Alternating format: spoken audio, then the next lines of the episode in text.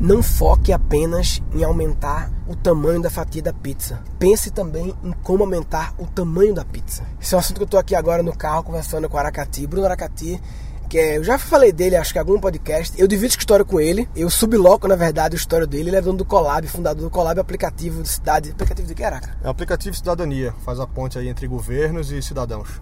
Pronto, é isso aí. E collab.re. E é fodão, prêmio, prêmio mundial do caralho A4 e tal. Essa expressão, caralho A4, é, tem uma história interessante que antigamente, quando eu era criança, eu achava que era caralho aquático. Porque eu pensava, tem o caralho de asa, o caralho voador, né? E o caralho aquático, o cara caralho com seu foco, especialidade. E na verdade a gente é amigo de faculdade, ele me ajudou. Depois eu fazer um episódio, eu e Eraca conversando a nossa história. Mas assim, isso é um depois. Agora o que eu quero focar é esse negócio da pizza, que eu tava dizendo para ele o seguinte, que em relação ao podcast, eu estou planejando fazer uma campanha, uma campanha assim, nacional, através da internet, lógico, mas também com coisas offline assim, criativas, sobre a podosfera, para fazer as pessoas conhecerem mais podcast, entenderem o poder do podcast, como é um negócio que não ocupa tempo nem dinheiro e pode aprender coisas, como pode mudar a sua vida. Podcast pode mudar a sua vida. Parece louco, mas pode. Se você incorporar no seu hábito a custo zero, esforço adicional de tempo zero. Isso aqui é louco, que parece mentira, né? Não, custo zero, esforço zero e tempo zero, você pensa que isso é pirâmide, né? É pirâmide. É, que é, sem, é sem investimento e esforço adicional, né? Adicional. Você já está utilizando o seu tempo para alguma outra coisa é. e aí você está somando um aprendizado naquele tempo que você estaria, estaria gastando com uma coisa que não estaria lhe agregando em nada. É meio sharing economy, é a otimização do tempo do carro, entendeu? É a história do, do zip car lá, de tipo assim, é aquele mesmo carro pode fluir mais, pode produzir mais, gerar mais valor, né? Exatamente. No mesmo carro, né? É a multiplicação do seu tempo. É, e, e a custo zero, isso é verdade, é custo zero, porque você baixa no Wi-Fi, mas enfim. O assunto também não é esse, não. Essa campanha, eu vou fazer também um episódio sobre a campanha, as três da minha campanha. Eu vou compartilhar com vocês os bastidores de criação dessa campanha que eu vou fazer. Vai ser em janeiro no Recife, uma campanha de marketing de guerrilha e depois via internet nacional. O que eu estava falando aqui é que essa minha atitude de fazer uma campanha para as pessoas ouvirem podcast é porque eu percebi que nesse negócio, mais importante do que eu querer aumentar a minha fatia, e aí vem a história da pizza, dentro do, dentro do mercado do podcast, que tem lá já players já consolidados como o Nerdcast e vários outros lá, de inglês lá, o, enfim, e o GVcast também agora. Eu tenho que aumentar o tamanho da pizza, crescer esse mercado, porque aí eu cresço também, todo mundo cresce e é lindo, entendeu? E aí a gente faz analogia com como explica? Com o Facebook, na verdade eu fiz analogia com o Google, quando o Google coloca aqueles balões na África, sei lá, para levar a internet. Quem tem internet já conhece o Google, ele tem a pizza inteira já. Ele tem que aumentar a pizza agora, né?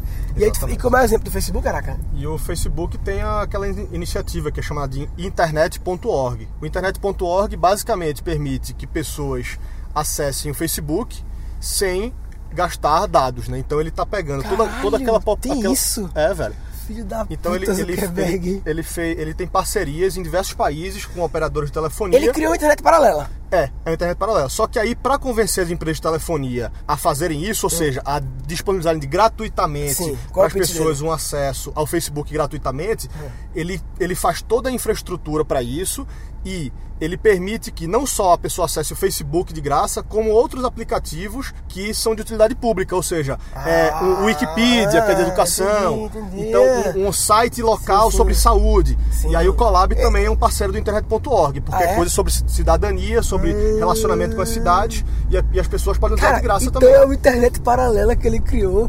Ele criou com o org, com, porque a ideia da internet paralela gratuita para acessar a utilidade pública é ótima. Mas se isso fosse feito por, pelo governo, não teria o Facebook no meio. Exatamente. Entendeu?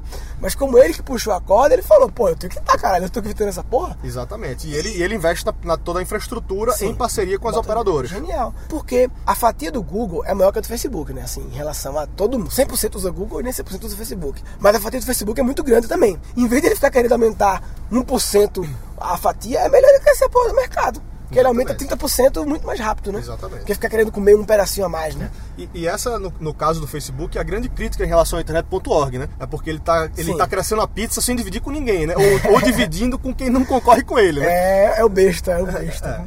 É. Mas assim, mas é isso, é genial. E, e, no fundo, ele tá criando um negócio de impacto positivo. Ele tá levando internet Sim. E esse site de saúde, o Colab, pra quem não pode, caralho, acabou. Exatamente. E o Facebook também, não pode dizer que o Facebook, o Facebook também não é site de pornografia, que é, é tão, faz tão mal à sociedade assim, né? Exatamente. Não pornografia faz mal à sociedade, sabe? Então, por favor, deixa claro isso.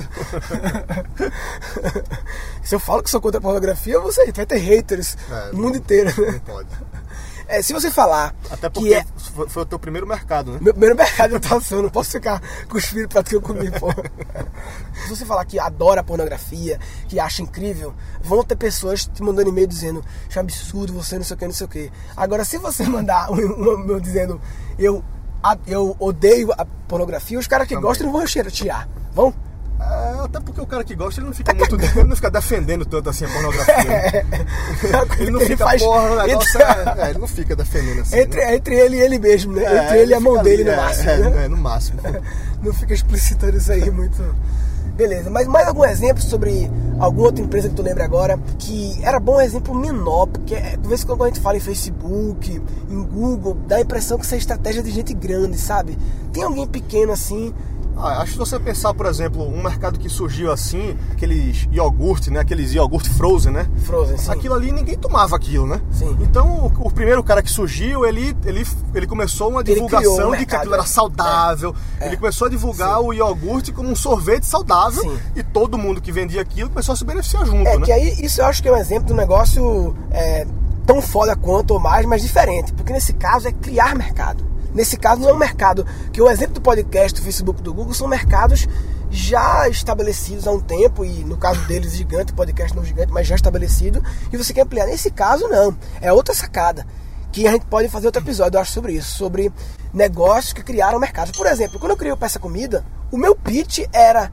Eu tenho o folder do Peça Comida, era defender pedir comida pela internet. E como só tinha eu, é nós, papai, entendeu? Que é a história do iogurteria, do Yogobé quando foi o primeiro. E talvez foi o pitch do Buscapé quando começou também. O Buscapé teve que falar, pessoal, comparem preço pela internet. Porra, é muito mais legal. O iFood também. É porque o, o, essa, existe uma linha tênue entre criar um mercado novo do zero. O iogurte já não é que ele não existia. É, é uma adaptação, é uma combinatividade. É uma, é uma combinatividade. É. Então, se eu for pensar, por exemplo, empresas de, de segurança, certo? Então, que eu, eu tenho, uma, tenho uma experiência no passado com isso. De segurança eletrônica, Sim. de blindagem as pessoas já se preocupavam com segurança, mas essas empresas elas focaram bastante em dizer o quanto era importante para você, do quanto a insegurança era muito grande. Então, assim, ela estava, de certa forma, disseminando um sentimento de segurança, que não é muito tão difícil assim no Brasil de se, de se disseminar esse sentimento, Sim. mas ela estava fazendo com que o mercado de pessoas que se preocupam com segurança aumentasse e aí aumentava o mercado de todo mundo. É, mas, mas isso, a gente não vamos nem abrir esse parênteses longo, que isso merece um outro episódio, porque esse é um assunto longo, esse assunto de. Esse é do caralho, esse assunto, né? E isso também me lembrou, e que acho que pode pode ser o título do episódio futuro, aquela velha frase de Steve Jobs que é People don't know what they, what they want until you show them. Sim. Que é a questão do sugestionamento. É mostrar como usar a parada, é ensinar, que também conecta com outro episódio que eu vou, que eu vou lançar, já estava previsto já, que é ensinar é a melhor forma de aprender, de fazer marketing, porque ao ensinar, você, sugest... você ensina o cara a usar o seu negócio, a colocar em prática, você sugestiona como ele deve fazer, e aí ele quer comprar entendeu? Mas esse é outro episódio. Bem, chegamos aqui no nosso destino, tá indo pro almoço aqui. Quem quiser comentar esse episódio, acessa guncast.com.br barra pizza, que vai estar tá lá, é o atalho para esse episódio sobre a questão de não basta você aumentar o tamanho da, da sua fatia e você também crescer o tamanho da pizza inteira. Gun.br barra pizza, comenta lá. Para conhecer outros ouvintes do Guncast, vai no Facebook, grupo Guncast e tem lá.